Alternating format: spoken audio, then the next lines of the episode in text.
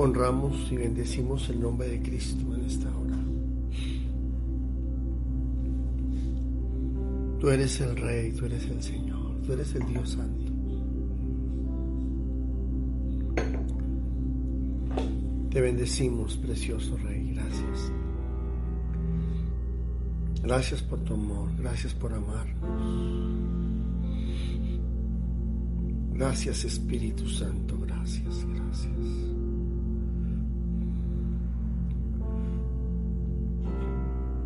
Gracias, gracias, gracias, gracias. Gracias te damos, Gloria.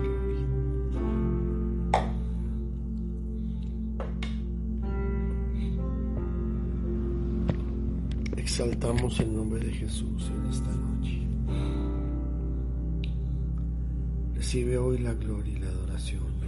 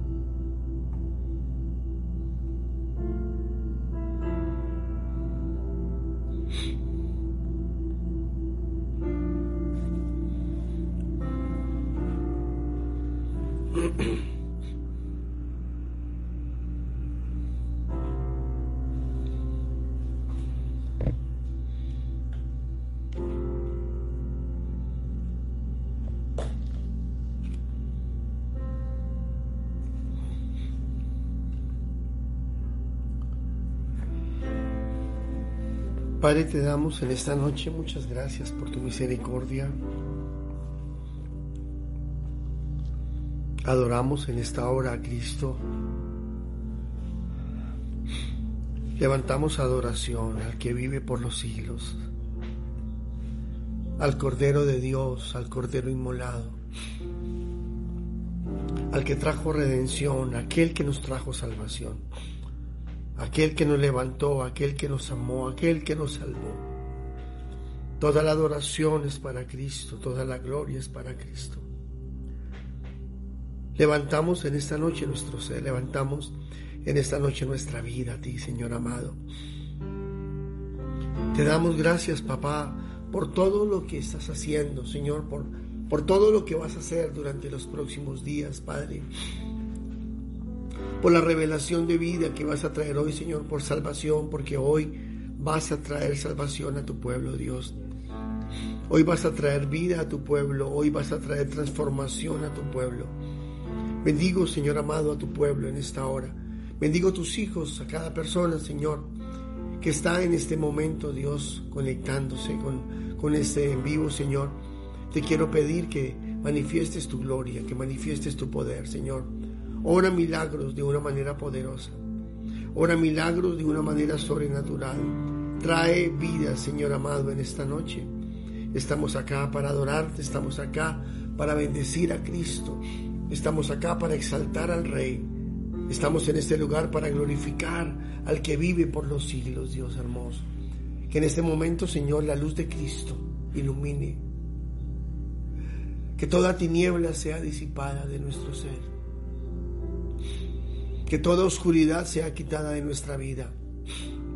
Te quiero pedir en esta noche, Señor, que haya una revelación de Cristo profunda, que haya una transformación de Cristo profunda, que haya una vida de Cristo en nosotros hoy manifestado en nuestro ser, de una manera poderosa, de una manera sobrenatural, de una manera extraordinaria. Te bendecimos en esta noche, en el bendito nombre de Cristo Jesús. Amén, amén y amén.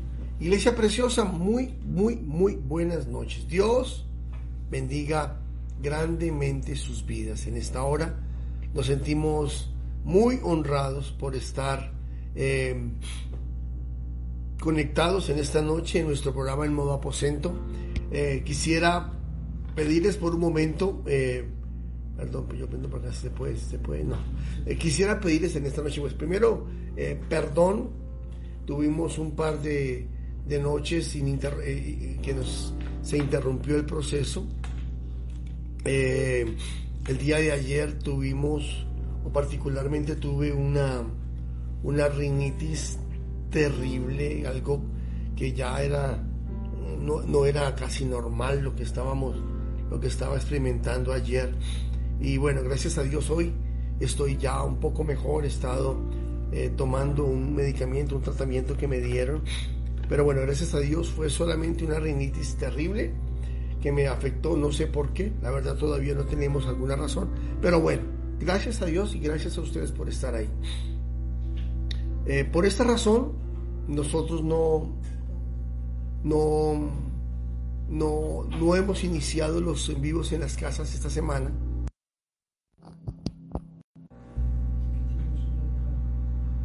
Me quisiera preguntar cómo está el sonido, por favor, ¿me confirman? ¿Me confirman? Bueno. Mm, por esta razón, hoy, hoy teníamos programados un en vivo, pero bueno, no lo hicimos porque, bueno, no, no, no me parece prudente salir a... No me parece prudente salir a, a, celebrar la reunión de esa manera. Entonces, bueno, pero ya estamos acá nuevamente, eh, confiando en Dios. Mañana vamos a, a, tomar a tomar el horario especial para salir a una, a una casa. Mañana vamos a estar donde Jotica y Tata el sábado vamos a estar en el auditorio y ya a partir del lunes en adelante vamos a estar haciendo todos los en vivos, como los tenemos programados, nuestras cantatas navideñas. Ya los muchachos están trabajando y ensayando eh, y queremos invitarlos a esto. A, que aquellas personas que nos han aperturado sus casas, bueno, que inviten a algún amigo, que inviten a algún familiar. Eh, queremos hacer las cantatas muy evangelísticas. Vamos a estar compartiendo de lunes a sábado, a viernes en cinco lugares. Y vamos a programarnos hasta el día 20 del mes de, de diciembre. Pero va a ser un proyecto para mostrar a Cristo. Va a ser un proyecto para poder evangelizar y hablarle a algunas familias de la perspectiva bíblica y de cómo nosotros como cristianos entendemos e interpretamos la Navidad. Y me parece que es una muy bonita oportunidad para poder hablar, para poder conversar y para poder de una u otra manera eh, predicar el Evangelio. Bueno, sean todos bienvenidos. Quiero saludar a todas las personas que nos, nos acompañan por acá. Estoy viendo a, Steven Cardona, Liliana Muñoz. Lilianita, bienvenida, bendiciones. Qué rico que estés acá. A Lucelena Montilla, a, a Marisabel Echeverry a Lucedi Sánchez.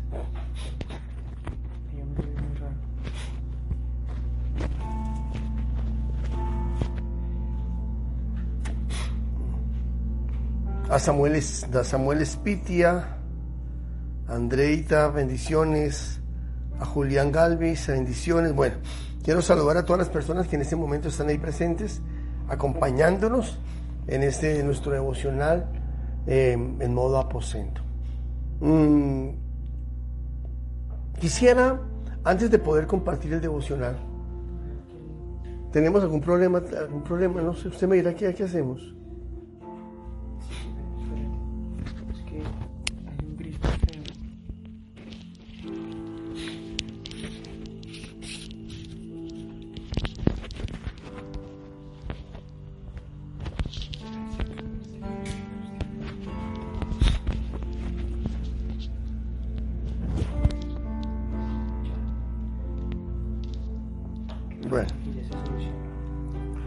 Esperemos que ya eh, lo único que queremos es poder de hacer una transmisión mejor. Bueno,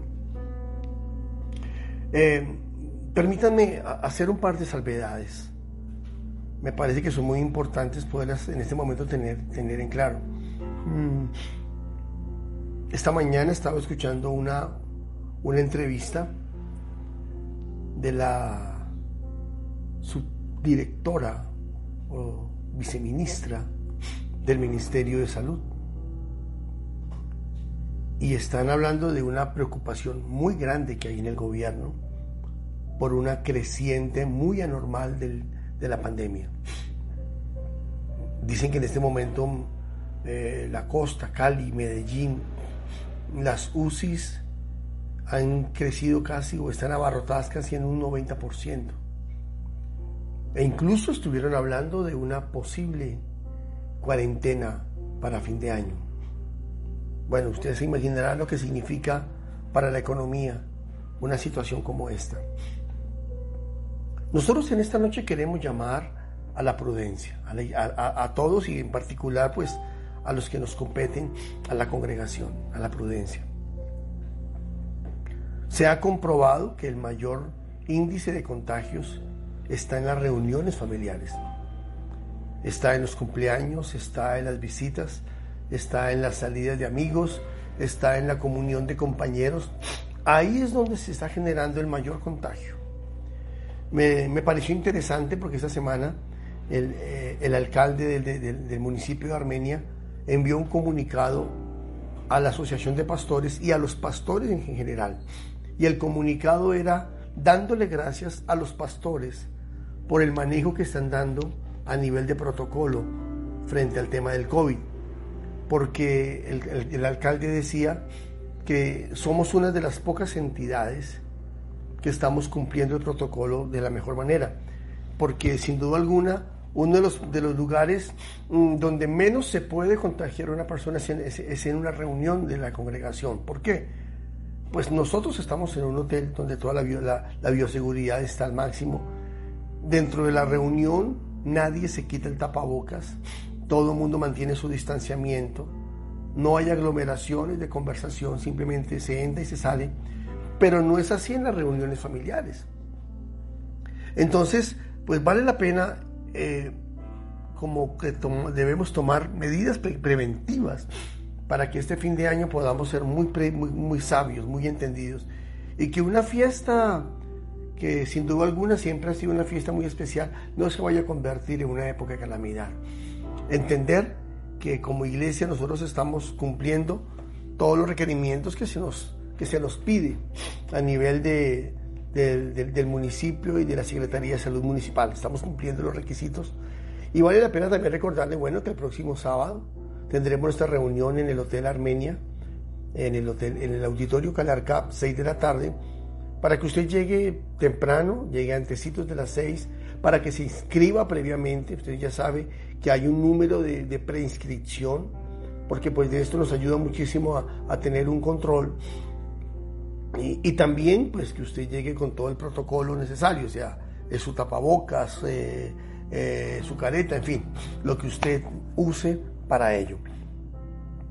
Pero sin duda alguna, bueno, creo que vale la pena nosotros eh, unirnos en este momento a la preocupación que hay, como vuelvo a reiterar, para esta época ser muy prevenido, ser muy cuidadoso en todo lo que tiene que ver con los temas de COVID. Mm, escuchamos a muchas personas que ya han, han, sido infectadas o han pasado el proceso del COVID o en este momento están siendo tocados por, por la pandemia. Bueno, independientemente nosotros creemos que el Señor nos guarda. Nosotros como familia pasamos en, en bloque, todos nosotros estuvimos enfermos por COVID y, la, y, la, y a nosotros nos dio el COVID en una en reunión familiares. Escuchen, no nos enfermamos en, en, un culto, no nos enfermamos en una oración, no nos enfermamos en un ayuno, nos enfermamos en una reunión familiar. Entonces creo que vale la pena que esto lo podamos tener muy, muy en cuenta. Bueno, les hemos dicho que esta semana, a partir de esta semana, vamos a iniciar en fuertemente todo el tema de, Navidad. Queremos hacer eh, lo que se conoce tradicionalmente como las novenas. Nosotros lo queremos, lo hemos llamado como nuestras cantatas navideñas. Pero las cantatas navideñas las vamos a usar, uno, para poder mm, compartir algunas canciones navideñas, algunas tradicionales, otras eh, muy hermosas que se han escrito dentro de las, del argot evangélico del, pueblo cristiano, pero también para llevar una reflexión, una reflexión pertinente a la Navidad, una, una, una, una palabra entendible, una palabra clara. Porque nosotros tenemos como misión en este momento dar a conocer el Evangelio. Creo que esa es nuestra, nuestra tarea, que Cristo sea eh, predicado y que Cristo se ha dado a conocer. Y esa es nuestra, nuestra misión.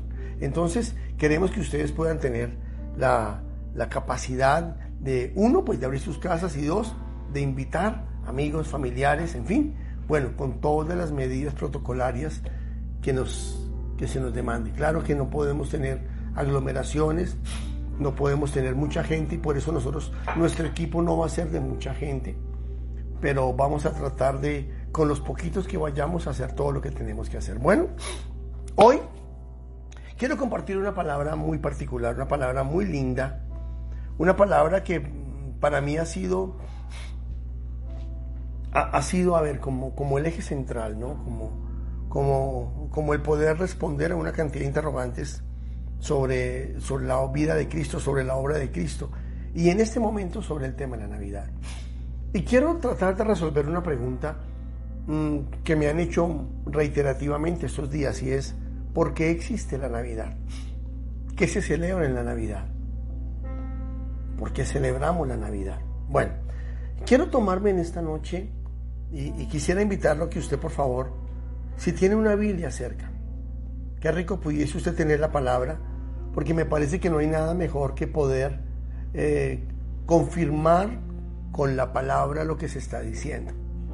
Eh, y me parece que en este ejercicio todos los creyentes debiésemos tener la capacidad de tener Biblia en mano para poder leer, oír y escuchar y verificar lo que se está leyendo en la palabra. Y quisiera invitarle que por favor usted pudiera abrir su Biblia con nosotros en el Evangelio según San Juan. Evangelio según San Juan en el capítulo 1. Este es un texto extremadamente importante. Si nosotros hubiésemos podido organizar la Biblia cronológicamente, o por lo menos el Nuevo Testamento cronológicamente, el, primer libro que se hubiera organizado sería este, Juan.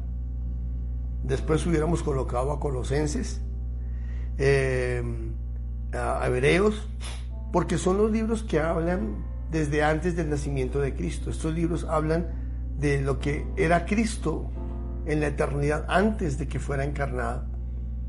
Y ya otras cartas como Efesios o Apocalipsis hablan del Cristo después de ser glorificado. Pero eh, Juan capítulo 1 nos da una, una visión muy, muy espectacular de, la obra de Cristo.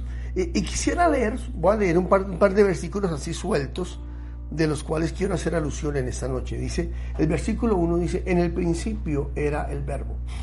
En el principio era el verbo. Este texto tiene muchísimo que ver con Génesis 1. Génesis 1 dice, en el principio creó Dios el cielo y la tierra. En el principio creó Dios los cielos y la tierra. Juan dice, en el principio era el verbo y el verbo era con Dios y el verbo era Dios. Mm.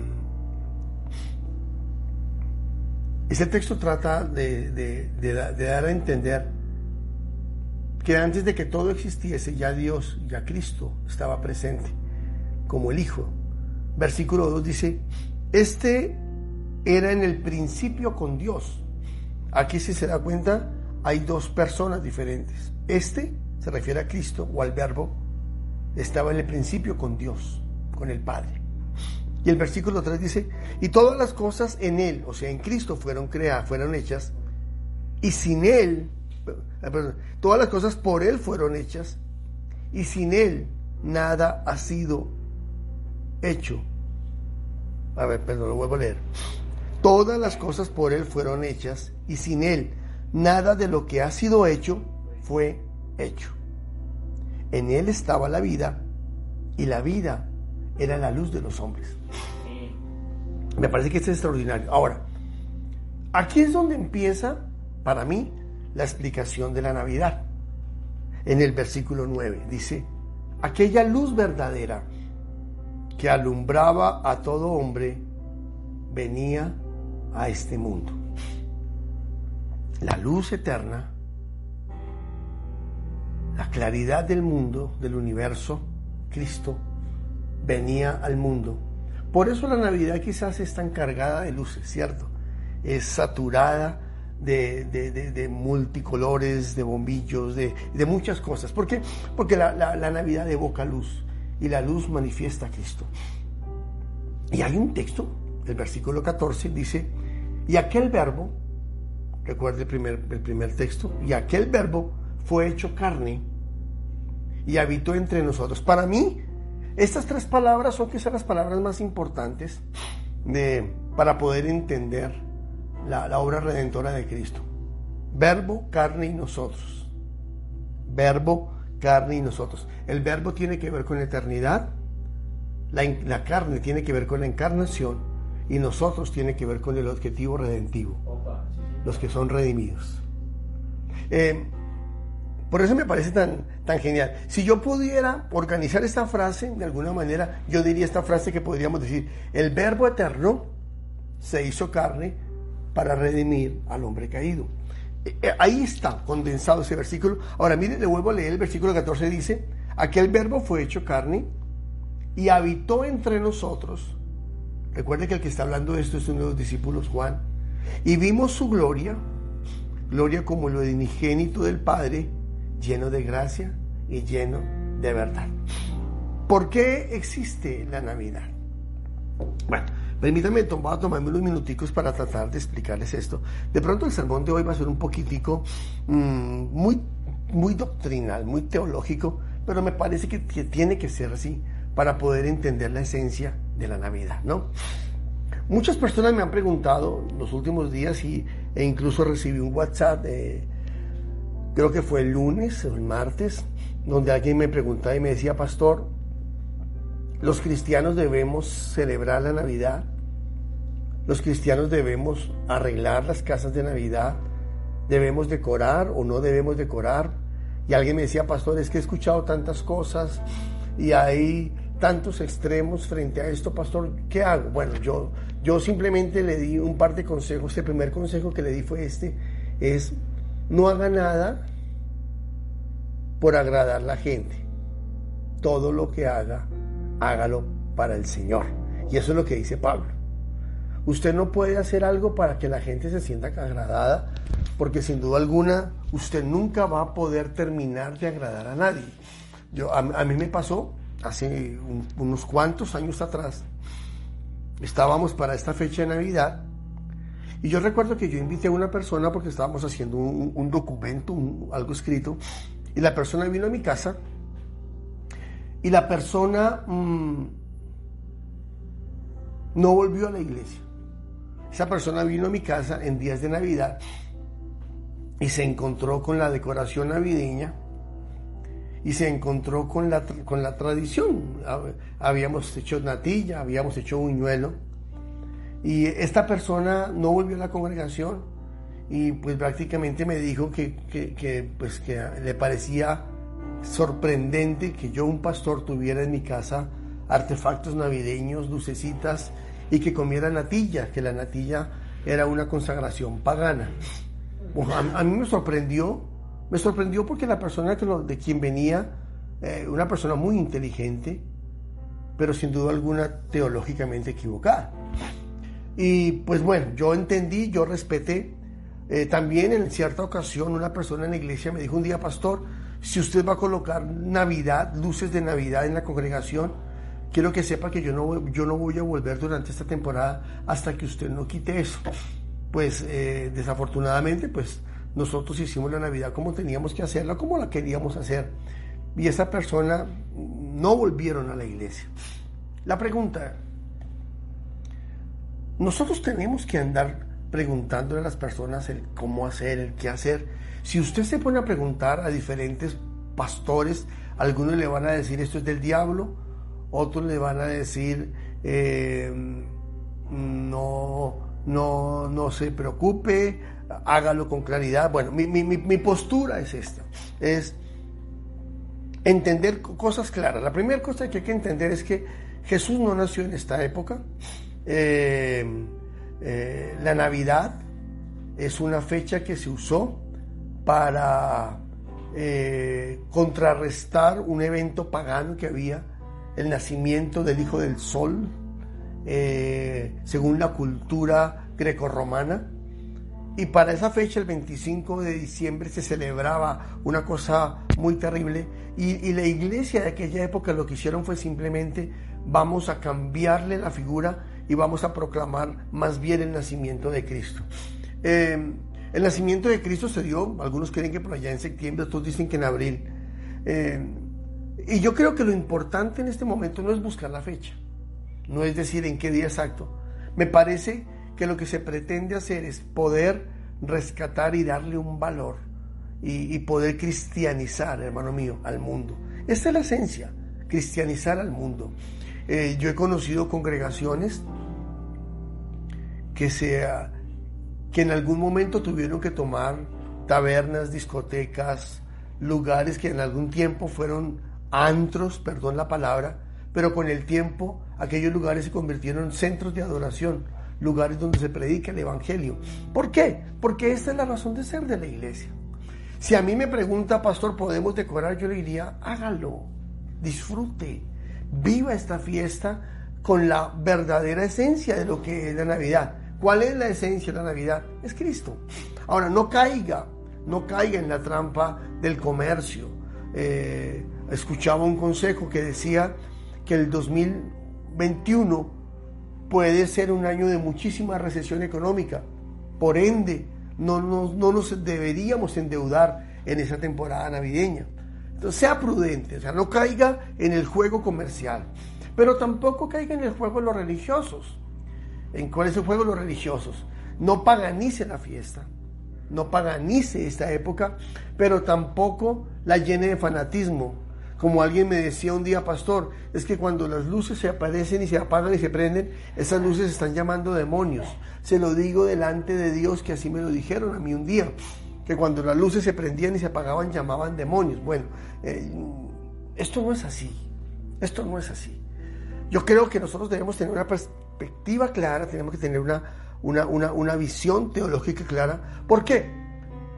Porque toda respuesta debe surgir desde la palabra, desde la base de la Biblia. Ahora, cuando no hay una teología clara, por eso es que se genera tanta especulación. Ahora, la pregunta que yo le haría a ustedes, ¿qué dice su teología? ¿Y qué dice la palabra frente a todo esto que estamos viviendo? Bueno, el par de textos que le acabo de mencionar, le leo el 9, dice, aquella luz verdadera que alumbra a todo mundo venía. Vuelvo a leer, aquella luz verdadera que alumbra a todo hombre venía a este mundo. Bueno, esto tiene que ver con el momento en que Cristo vino a la tierra y se hizo hombre. En estos días lo vamos a ver, pero usted se puede imaginar que el día que nació Jesús, una estrella se posó sobre el pesebre, una estrella que guió a unos reyes. Usted se puede imaginar que el día que nació Jesús, huestes angelicales se posaron sobre Jerusalén, sobre Belén, sobre el pesebre y cantaron y cantaron y adoraron y diciendo, Osana, Osana al Dios, Osana, bendito el que viene. O sea, fue, fue una, una, una exaltación extraordinaria. Bueno, y el versículo 14 dice, y aquel verbo, el eterno, se hizo carne, la encarnación, y habitó entre nosotros, y vimos su gloria. Bueno, yo quisiera en esta noche tomarme unos minuticos para hablarles de la Navidad y para hablarles de por qué existe la Navidad. Y todo tenemos que, que tenerlo desde la perspectiva de la eternidad. Todo tiene un principio y el principio es la eternidad.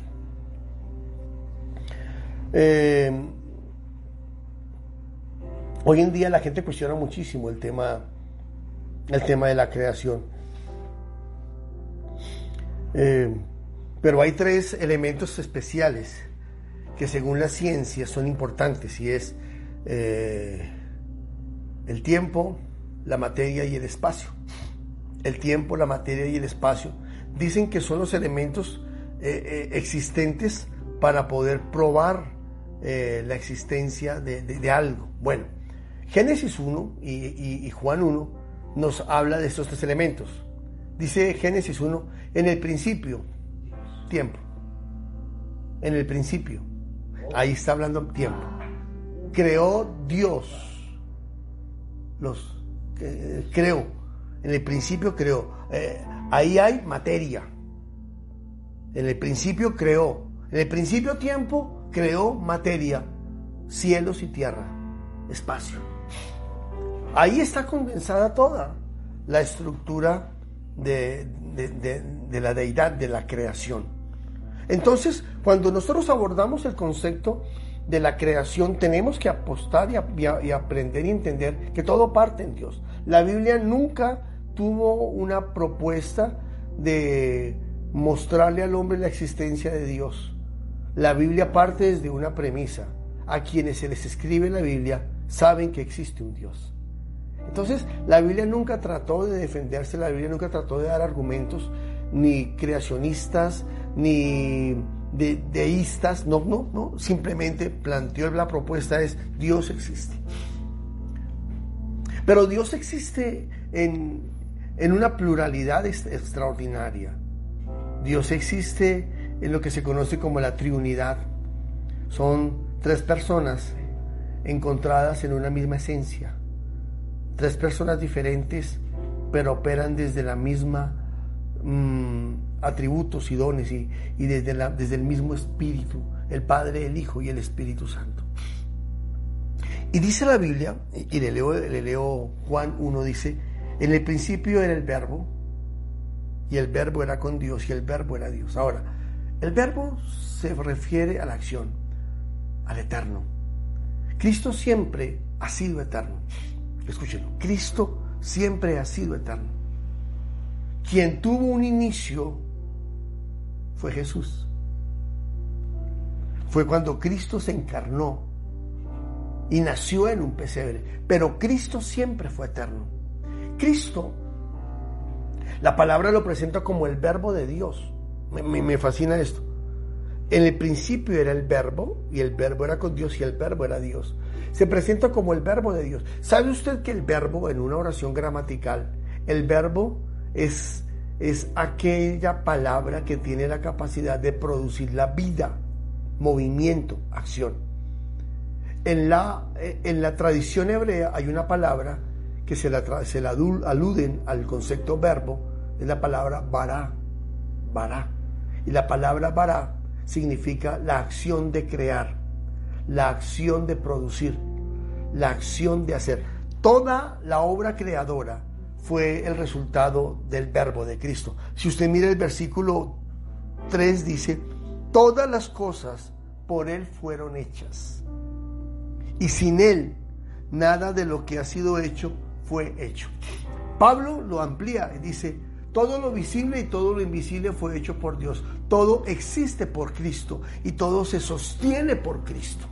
Entonces, nosotros entendemos y por eso es importante que usted pueda tener este concepto teológico Cristo el Eterno ya existía. O sea, eh, él no apareció en, un vientre y no salió en un pesebre. Él ya existía desde la eternidad. Y, cuando usted entiende este concepto de la creación, usted entiende este concepto creacionista de la deidad, usted va a poder reposar con una teología tranquila de entender que, que nosotros somos el resultado de un creador. Y ya lo voy a hablar un poquitico sobre esto. Cristo el creador y sustentador de todas las cosas. A, mí me fascina lo que, lo, que, lo que Pablo dice en la carta, permítame, yo, yo, busco aquí en mi papiro. Eh, yo esta Biblia la llamo el papiro porque esta Biblia es una locura. Mire lo que dice Colosenses capítulo 1. Dice, el versículo 15 dice, Él es la imagen del Dios invisible, primogénito de toda la creación, porque en Él fueron creadas todas las cosas, las que hay en los cielos, las que hay en la tierra, visibles e invisibles, sean tronos, sean dominios, sean principados, sean potestades. Mire esto, todo fue creado por medio de Él y para Él. ¡Wow! Extraordinario. Y en Él, y Él es antes de todas las cosas, y todas las cosas en Él subsiste. ¡Wow! ¡Qué extraordinario! Entonces, nosotros tenemos que entender que el Cristo que adoramos en la Navidad es un Cristo eterno. Es el verbo del Padre. Es el creador del universo.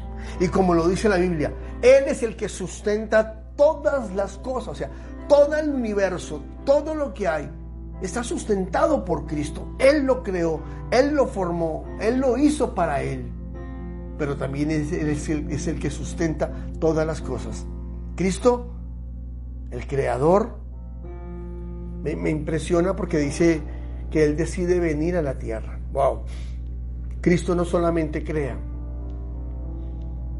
Y estas son dos, dos visiones muy hermosas de la obra redentiva.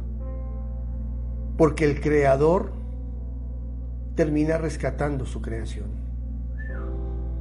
Entiéndame esto. El creador termina rescatando su creación. Dos veces Cristo puede decir, son míos. Porque primero los creé y segundo los compré. Este es el concepto creativo. Ahora, ¿por qué, ¿por qué Cristo determina venir a la tierra? Porque el hombre perdió su esencia porque el hombre perdió el rumbo, porque el hombre pervirtió su humanidad. Eh, una de las realidades teológicas más dolorosas de la Biblia se conoce como la caída.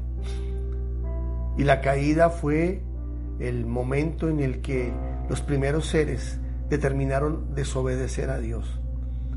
No fue porque comieron alguna fruta, fue porque desobedecieron al Señor y quisieron ser como Dios. Y en esa ambición y en esa avaricia, dice que se entregaron y, y perdieron toda la esencia de la vida. Bueno, entonces, lo primero que tenemos que entender para poder comprender la Navidad es que nosotros cuando adoramos en Navidad, no adoramos al niño del pesebre, adoramos al Eterno, al Verbo, al Creador de todo, al que se hizo hombre para venir a la tierra a redimir la humanidad. Este concepto se amplía. Este concepto toma una relevancia extraordinaria. Ahora, eh, pero cuando usted mira el versículo 14 dice, aquel verbo, el eterno, fue hecho carne, se encarnó. Eh, la única manera en la cual Cristo podía venir a la tierra, la única manera en la cual el verbo de Dios podía venir a la tierra, era hacerlo a la manera del hombre. ¿A quién iba a redimir? Al hombre. Iba a redimir la creación, iba a redimir la tierra. Ahora, ¿quién mejor que el creador para ordenar la creación? Usted no le puede llevar un carro a un carpintero porque quizás no va a funcionar. Por eso el único que podía ordenar la tierra, ordenar la humanidad, fue el que creó la tierra y el que creó la humanidad, Cristo. Y Cristo viene a la tierra. Y, quiero que usted pueda entender la magnitud de la grandeza. Por eso Pablo dice que se humilló a sí mismo haciéndose, haciéndose hombre, obediente hasta la muerte. Pero imagínense usted esto, el eterno, el que con una palabra creó el universo, el que con una palabra creó el cielo, el que con una palabra hizo todo, termina habitando durante nueve meses en un vientre. Y tiene que crecer como humano. Y, me parece que esto es una, una palabra importante que debemos entender. Por eso la iglesia es una iglesia provida. Porque nosotros celebramos la vida. Aquí se celebra un nacimiento, no un aborto. Aquí se celebra la vida de una madre que se expuso contra toda la sociedad por dar a luz un hijo. Por eso nosotros ah, le apostamos a la vida, por eso nosotros le apostamos a la palabra. Y Cristo determina habitar en un vientre. Y, y, no hay forma más humana que dice Lucas que nació en un pesebre y estaba envuelto en pañales. Por favor, entiéndame lo que le estoy diciendo. El creador del universo, el eterno, el verbo de Dios. ¿Sabe, hijo? El verbo de Dios. ¿Sabe qué pasó con el verbo de Dios?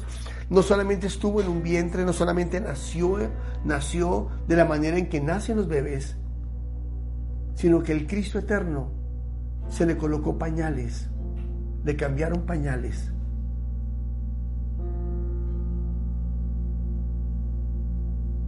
Porque hizo del cuerpo, porque hizo chichi, porque tuvo hambre, porque le dio sueño. Esto, esto es lo que se conoce como la encarnación. El verbo se hizo carne, el verbo se encarnó. ¿Y, y, y qué celebramos nosotros en esta fecha? La encarnación. La natividad es nacimiento. Por eso nosotros cuando, cuando hacemos lo que hacemos, no lo hacemos celebrando al Papá Noel, no lo hacemos celebrando el árbol de Navidad, no lo hacemos para comer natilla, aunque todo eso es genial. Pero escúchenlo, pero nosotros lo hacemos porque recordamos el, instante en que la humanidad entera celebra que el verbo se hizo carne y habitó entre nosotros y vimos su gloria. Eso es lo que dice el apóstol Pablo, el apóstol Juan. Entonces, aquí estamos hablando del momento en que Él se carne y se posa en el vientre de una virgen y nace como, como nacimos la, mayoría de, seres humanos. Nacimos en un parto. Aunque hoy en día eh, muchos nacen por cesáreas, pero en un 97% de la humanidad ha nacido por parto normal como nació Jesús. Ahora, pero la pregunta es, ¿por qué? Bueno, ¿por qué se tenía que encarnar Cristo? ¿Por qué? ¿Cuál era la razón de que Cristo viniera a la tierra por la razón en la que vino? Bueno, eh, Juan, el texto que estoy leyendo, nos da algunas pistas. El versículo 3 dice, todas las cosas fueron hechas por Él y sin Él nada de lo que ha sido fue hecho. Hubo un momento en la historia de la humanidad en que el hombre se separó de Dios. Romanos dice esta, esta palabra. Romanos dice, por cuanto todos pecaron, están destituidos de la gloria de Dios, están separados de la gracia de Dios. El pecado separó al hombre de Dios. Y cuando Cristo viene a la tierra, ¿sabe por qué viene? Porque la creación necesita a su creador. El mundo se perdió, el mundo se desenfocó. El mundo cayó, hermano mío, en una decadencia moral, en una decadencia espiritual, en una decadencia de valores impresionante. Eh, la Biblia registra episodios de corrupción moral a lo largo de la historia impresionantes. Eh, acontecimientos como la Torre de Babel, acontecimientos como el diluvio, acontecimientos como Sodoma y Gomorra, acontecimientos como mm, Jericó, son pruebas de que la perversión humana creció tanto que tuvo que venir juicio. Era, una, tierra perversa. Ahora, estamos nosotros en medio de una, sociedad perversa. Eh, y por eso creo que el Creador necesita venir a, darle orden. Y por eso que yo creo que el Creador necesitaba aparecer para darle orden a la creación. ¿Sabe por qué? Porque yo soy de los que creo que el ser humano, hasta que no se encuentre con Cristo, no va a tener claridad. Hasta que el ser humano no se encuentre con Cristo, su vida no se va a ordenar. Desafortunadamente el ateísmo hoy ha, negado al Creador. Escúchelo, el ateísmo negó al Creador y hoy en día el ateísmo es una de las corrientes mm, ideológicas más fuertes que hay. Con este resurgimiento y esta reinterpretación del socialismo y del comunismo, todo comunismo y todo socialismo que se respete abandera, abandera el ateísmo como parte de su ideología. Y nosotros tenemos algunos políticos colombianos que son considerados ateos. ¿Por qué? Porque el ateísmo lo que piensa es decir a la gente, usted no necesita un creador, usted viene del mono, usted no necesita un creador, usted viene de la evolución. Pero, pero también le ha hecho daño la religión porque la religión ha usurpado al creador. La religión ha colocado imágenes, ha colocado santos, ha colocado dioses para desviar la atención del verdadero creador. Entonces, eh, mire que el ateísmo le ha hecho daño, la religión también ha hecho daño, pero el humanismo, una sociedad humanista como la nuestra, se ha autoproclamado creador. Hoy en día a, a las personas le dicen, usted no es ni hombre ni mujer, usted tiene la posibilidad de autopercibirse como quiera. En otras palabras, cree su propia identidad, cree su propia ideología, cree sus propios valores, cree sus propios principios, cree su propio estilo de vida. Estamos en una sociedad donde rechazó al Creador y le hemos abierto la puerta a una cantidad de cosas que no tienen nada que ver con el Señor. Entonces, ¿por qué vino Cristo a la tierra? Uno, porque la creación necesitaba a su Creador. La creación se había perdido y el Creador vino a reorientar todo. Segundo, ¿por qué vino el Creador? Me fascina el versículo 4, dice, en Él estaba la vida. En Él estaba la vida. ¿Sabe usted lo que dice Efesios capítulo 2, versículo 1? Dice así, y Él os dio vida a vosotros cuando estabais muertos en vuestros delitos y pecados. Ahora, ¿por qué Cristo vino a la tierra? Porque el hombre sin Él está muerto. Lo más parecido a un zombie es alguien que no tiene a Cristo. Un muerto en vida. Una persona que vive la vida, come, trabaja, lucha, se esfuerza, pero sin Dios es una persona muerta. Sin Cristo es una persona muerta. Porque, porque el texto nos dice, en Él estaba la vida.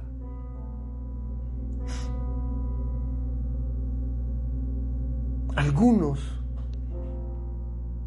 han, han, han sostenido que cuando el, perdón, perdón, le hago una figura, una figura que está en la palabra, dice que cuando el Padre creó al ser humano, tomó una, una, un poco de barro y empezó a formar al hombre. Y dice que sopló aliento, el aliento, el Zoe, la vida. Algunos creen que lo que sopló fue a Cristo. Cristo fue soplado en nosotros y nos dio la vida. Los científicos dicen que cuando un ovario, un óvulo, se encuentra con un espermatozoide, se produce una explosión, se gesta la vida. El, el aliento Zoe de Cristo permea la vida. Entonces, ¿por qué Cristo vino a la tierra? Porque el hombre estaba muerto porque el hombre estaba destruido en su concupiscencia, en sus delitos, en sus pecados, en su contaminación, en su inmundicia. Y cuando Cristo viene, Él viene a darle sentido a la vida. Cuando usted se encuentra con Cristo, escúchelo, la vida desde la perspectiva de Cristo se ve diferente. La familia se ve diferente, los valores se ven diferentes, el matrimonio se percibe diferente. ¿Por qué? Porque Él es la vida. ¿A qué me refiero? Todo lo que el ser humano necesita para encontrar sentido está en Cristo. Él es la vida. Él dijo, yo soy el camino, yo soy la verdad y yo soy la vida. Ahora, ¿por qué vino Cristo? En el mismo texto, versículo 4 dice, en Él estaba la vida y la vida era la luz de los hombres. La luz. Ahora, por favor, pero mire el texto siguiente. La luz en las tinieblas resplandece y las tinieblas no prevalecieron contra ella. ¿Por qué tuvo que venir Cristo, hermano precioso, encarnado en forma de hombre? ¿Sabe por qué? Porque sin Él el hombre viviría en oscuridad. Génesis 2 dice, y la tierra estaba desordenada y vacía, y la oscuridad gobernaba. Pero en medio de la oscuridad, del desorden y del caos, aparece la luz, aparece Cristo trayendo. Y por eso eh, eh, lo primero que se crea dice, sea la luz y fue hecha la luz. Ahora, cuando se habla de la luz no se está hablando del sol, porque el sol fue creado como en el tercer día. Lo primero que se creó fue la luz. ¿Qué apareció en la oscuridad? Cristo. Por eso nosotros entendemos que cuando una persona está sin Cristo, vive en oscuridad, vive en tinieblas, ama la oscuridad y ama las tinieblas. Aquellas cosas que no agradan a Dios, la música que no agrada a Dios, las conversaciones que no agradan a Dios, la, cultura que no agrada a Dios, se convierte en parte de la gente. Pero cuando usted ah, encuentra la luz de Cristo, escúchelo, usted todo lo ve diferente, todo es mejor. Por eso Cristo vino a qué? A que el hombre viviera en la luz y sacarlo de la oscuridad. Ahora, ¿por qué vino a Cristo? Eh, a, mí, a mí esto me parece importante. Ay, porque el hombre de una u otra manera siempre se ha resistido a un redentor. Hay una, hay una rebeldía natural en el ser humano, hay una rebeldía innata. Y a mí me, a mí me, me golpea muy duro este par de textos que le voy a leer, por favor. Mire conmigo el versículo 12. El 11 dice, a lo suyo vino. ¿Qué es lo suyo? A redimir. A lo suyo vino y los suyos no le recibieron. 10.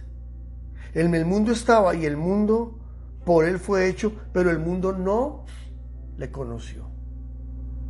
¿A usted no le parece terrible esos textos? ¿Sabe por qué tuvo que venir Cristo al mundo? Porque el mundo no lo conoció. No lo conoció ¿por qué? Porque por medio de la religión no se puede conocer a Cristo. Porque por medio de las, de las tradiciones, de las costumbres, no se puede conocer a Cristo.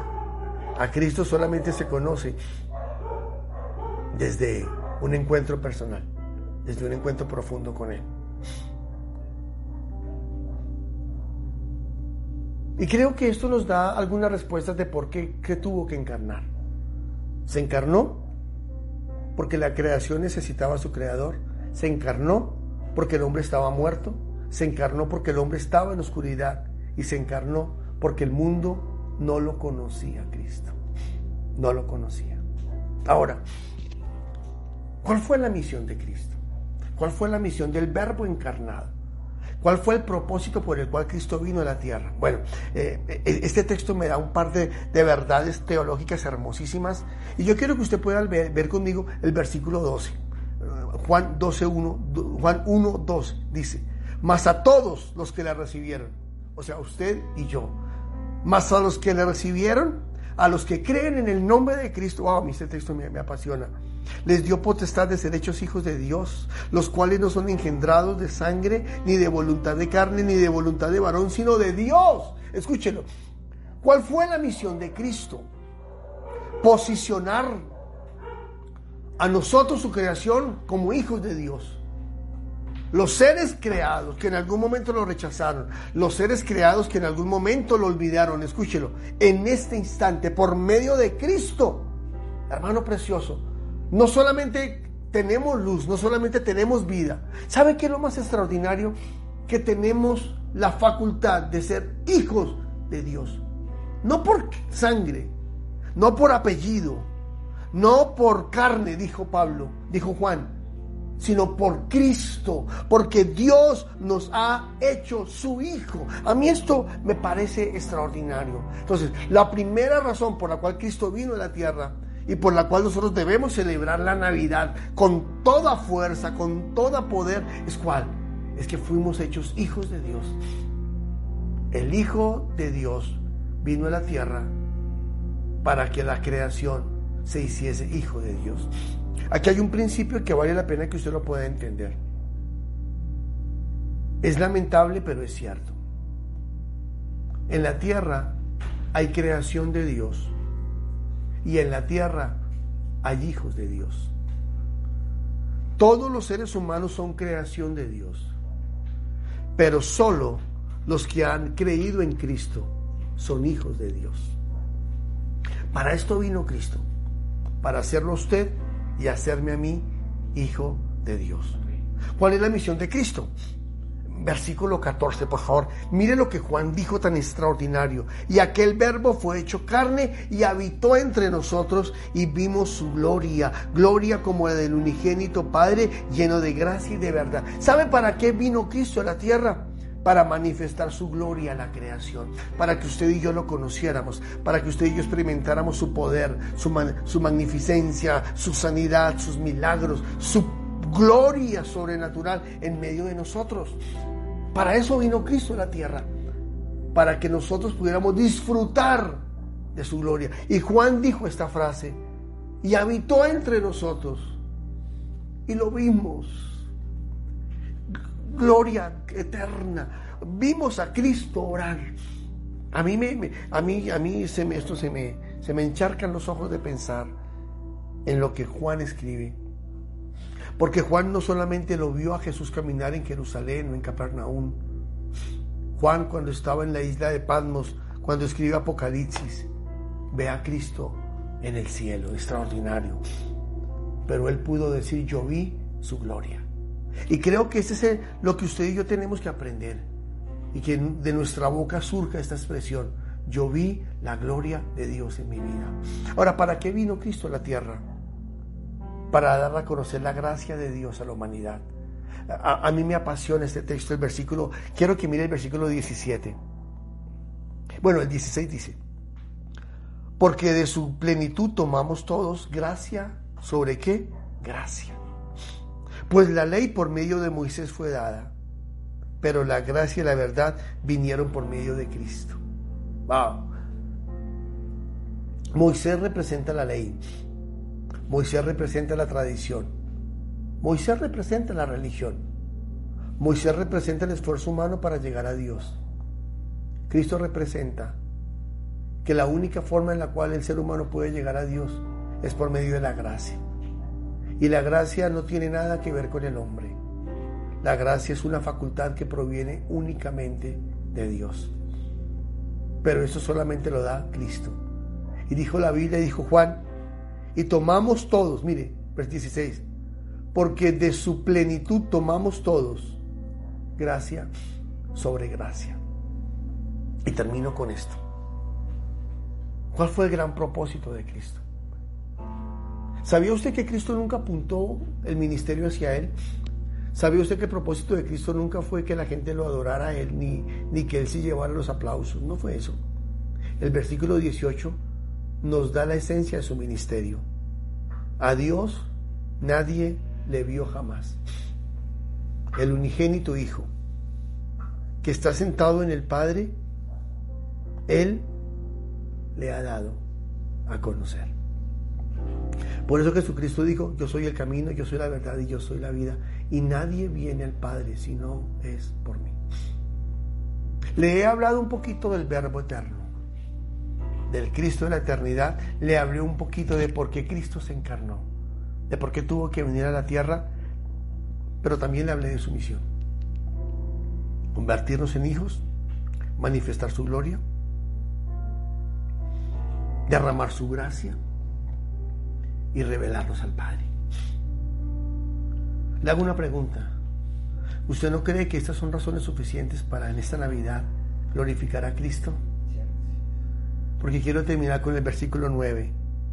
Aquella luz verdadera que alumbra a todo hombre venía a este mundo. Ahí nació la Navidad. Cuando Cristo llegó a la tierra, la luz llegó a la humanidad. Por eso celebramos la Navidad, por eso lo adoramos a Él Navidad. Las luces, el pesebre, eh, los arreglos navideños, todo lo que tenemos en casa, no es la Navidad. Todo eso está decorando al que es la Navidad, a Cristo. Celebre a Cristo, celebre la Navidad, arregle su casa, coloque luz en su casa dé testimonio de Cristo en su casa. prepare la mejor comida. Eh, arregle la mejor fiesta. ¿Sabe por qué? Porque estamos celebrando al Cristo, al autor no solamente de la humanidad, al autor de la Navidad. Y le damos gracias a Dios por esto. Y me parece que era necesario poder tener este piso teológico para poder hacer lo que vamos a hacer en esos días, para poder celebrar la Navidad. ¿Qué tal si oramos? ¿Qué tal si glorificamos al Rey? ¿Qué tal si nos tomamos un minutico y le decimos a papá gracias por permitirnos disfrutar la vida? Padre, bendecimos tu nombre, Jesús precioso. Verbo eterno, Cristo encarnado, Dios con nosotros, mi creador, el que me conoció antes de haber nacido, el que me amó antes de que yo hubiese existido. Toda la gloria es para ti. Tú me creaste. Cada facción de mi cuerpo tú la diseñaste. Tú me esculpiste con un pincel Tú colocaste en mí tus atributos, tus dones. Tú colocaste en mí la capacidad de, crear, la capacidad de amar. Tú me formaste. Y no solamente me creaste, Señor, sino que viniste a la tierra a redimir mis pecados, a perdonar mis iniquidades y a reencontrarme nuevamente con el Padre. Por eso en este día, Señor, yo te celebro. Yo celebro la vida de Cristo, yo celebro la luz de Cristo. Yo celebro la Navidad en Cristo. Hoy, Señor, declaramos y proclamamos que la verdad tuya nos sustenta, que la verdad tuya nos apasiona. Hoy, Señor, te doy gracias porque nos has hecho tu Hijo por medio de Cristo. Nos has permitido ser hijos del Padre. Nos has permitido disfrutar la llenura del Espíritu Santo. Y, y nos permite, Señor, tener una vida plena y una vida diferente. Te doy gracias, papá precioso, por tu misericordia. Gracias por tu palabra. Gracias por cuidarnos y gracias por sostenernos. En el nombre de Cristo Jesús. Amén, amén y amén. Bueno, iglesia preciosa, nos tenemos que ir porque hay modo aposento, hay casa del alfarero. Recuerde esto. Ahí hay un WhatsApp en el cual usted se puede comunicar con nosotros. Eh, háganos sus inquietudes, háganos sus preguntas y también hay un número de cuenta en el cual usted puede bendecir esta casa, puede bendecir este ministerio, puede bendecir esta congregación y que Dios bendiga su vida. Y deseamos una Navidad extraordinaria. Por favor, celebre la Navidad, sonríe en esta Navidad, muestre a Cristo en esta Navidad que nuestra Navidad es Cristo. Los amamos, los bendecimos, Dios los guarde y no olviden pasarse a la aplicación Zoom para que entren a la casa del alfarero. Dios los guarde a todos. Bendiciones.